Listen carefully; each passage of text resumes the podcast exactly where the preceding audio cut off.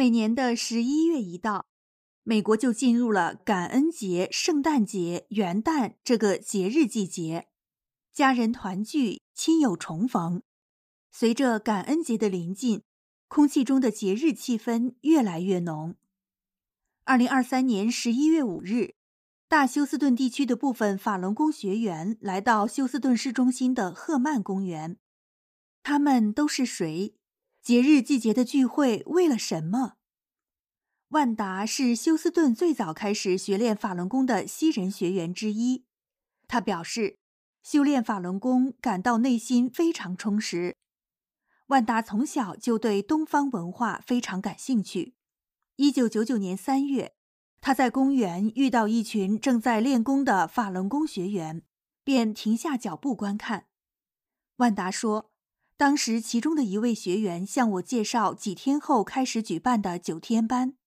那位学员很善良，我对法轮功立刻产生了兴趣，就报名参加了系列讲座，学会了五套功法。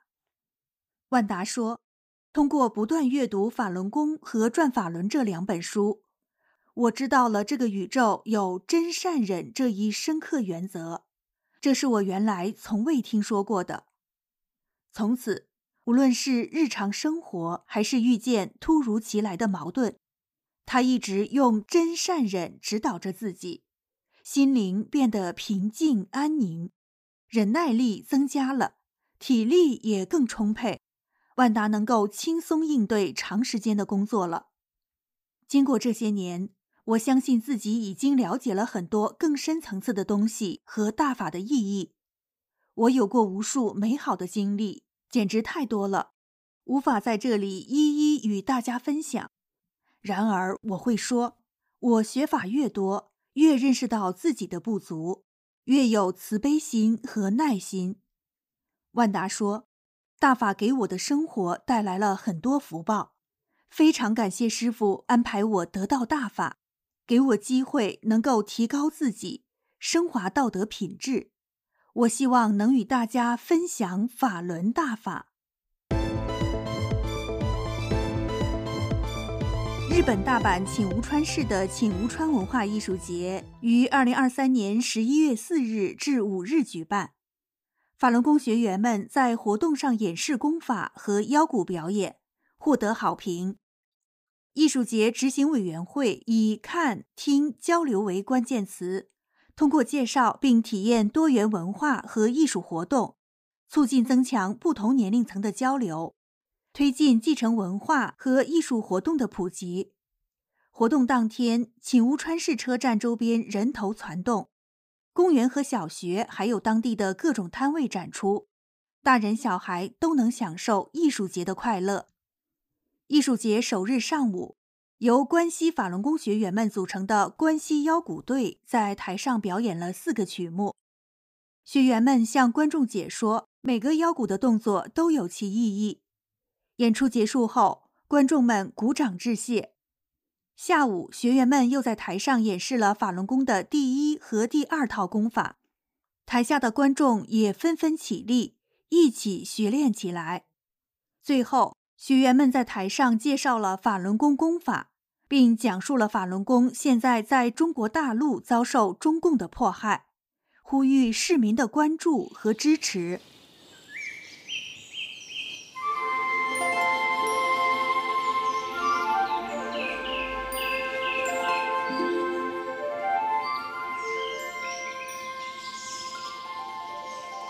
一九九九年七月二十日。中共开始迫害法轮大法，在迫害初期的某一年，我买了一台组装的台式电脑。记得买电脑那天，我家里跟着去了好几个亲戚，因为当时电脑还没普及，大家都觉得很新鲜。那时的电脑显示器还是一个大方脑壳，很重。我们折腾了一天，最后花了将近五千元钱，在当时可不是个小数目。几个人把这套大家伙抱回了家。之后，我联系上一位同修，他会一点电脑技术。听说我这儿有电脑，他非常高兴，就来到我的住处。他在我这儿住了三天两晚。最后，同修兴奋地告诉我：“可以上明慧网了。就这样，我与明慧网建立了联系。那时的我并没有想到，自己今后会这么长时间的与明慧网一路相伴，并且以一个明慧网通讯员的身份，在中国大陆这个人间大舞台的一角，用文字记录下了大陆大法弟子注师正法的伟大壮举。虽然都是些零星的片段，但是无数个这样的片段汇聚到明慧网上，就构成了一幅幅壮丽恢宏的篇章。能上明慧网后，我不仅能在第一时间看到师傅发表的经文，并将经文传递给同修，我还看到来自全国各地的大法弟子的交流文章，还有报道大法弟子被邪恶迫害的文章。那时我不太敢看有关同修被迫害的报道，因为迫害的残忍程度已经完全越过了我能承受的底线。我更无法想象同修们在那样的迫害下是如何一分一秒的承受过来的。我觉得自己除了选择性的逃避之外，不看这类文章，似乎没有什么别的方法来寻求内心的平衡。然而，当看了几位同修写的文章，都是手稿，我被深深的感动了。有一位同修是老师，我跟他接触过，他话不多，我没感到他有什么特别，但是他写的自己的故事，我却一直难以忘怀。他从小身体就体弱多病，家庭遭遇也很悲惨，父亲早逝，母亲和一个姐姐患病多年。他大学毕业时，另一个姐姐因不堪家暴投海轻生，他四处状告无门。几年后，他患病的母亲和姐姐又先后离他而去，他孤苦绝望，多病缠身。就在这时，他幸运地遇到了法轮大法。修炼大法后，他的身体很快恢复了健康。在大法中，他明白了人生的意义。明白了人为什么会有痛苦磨难，以及人应该怎样面对人生的苦难。他从过去的悲观厌世变得乐观和开朗。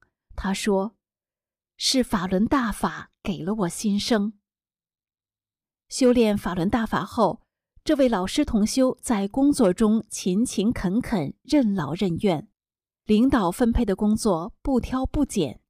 他曾多次被评为先进教师、优秀班主任，获得优秀教学奖。他把学生当作亲人，虽然自己的经济状况不好，但对于困难的学生都尽量给予帮助。面对送礼，他都善意的退回；实在退不回去的，就折成钱退还，或者捐给班上困难的学生。就是这样一位好老师。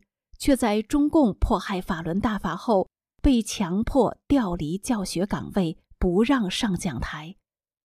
他的学生们知道后，联名写信给学校，不让这位好老师离开。最后一次他进教室与学生们告别时，学生们在黑板上写下：“老师，我们爱您。”当我看到这里时，忍不住热泪盈眶。我好像是重新认识了这位同修一样，我发现自己对身边的同修没有多少了解，不知道修炼大法前他们人生的苦难，也不知道修炼大法后他们变成了多么好的人，而在迫害后又遭受了怎样的迫害。